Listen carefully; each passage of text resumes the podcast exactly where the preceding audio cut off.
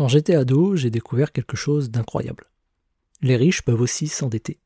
Et pour moi, avoir des problèmes d'argent, c'était un truc de pauvre. Je trouvais ça incroyable que les personnes avec beaucoup d'argent puissent avoir des problèmes d'argent. Et puis en grandissant, j'ai fini par comprendre la logique derrière.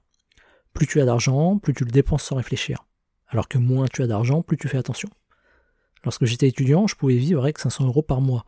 Entre le loyer et les courses et les quelques sorties, tout mon budget était surveillé et calculé à l'euro près.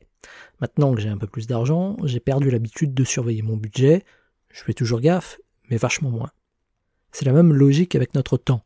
Plus on a de temps, plus on le dépense inutilement sans réfléchir. Et moins on a de temps, plus on fait attention à son utilisation.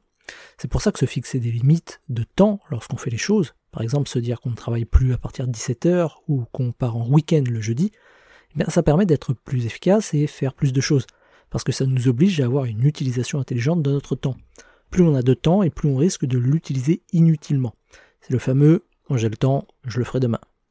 Mais si justement vous n'aviez pas de temps, eh bien vous le feriez aujourd'hui. Pour avoir plus de temps, faites comme si vous n'en aviez plus beaucoup.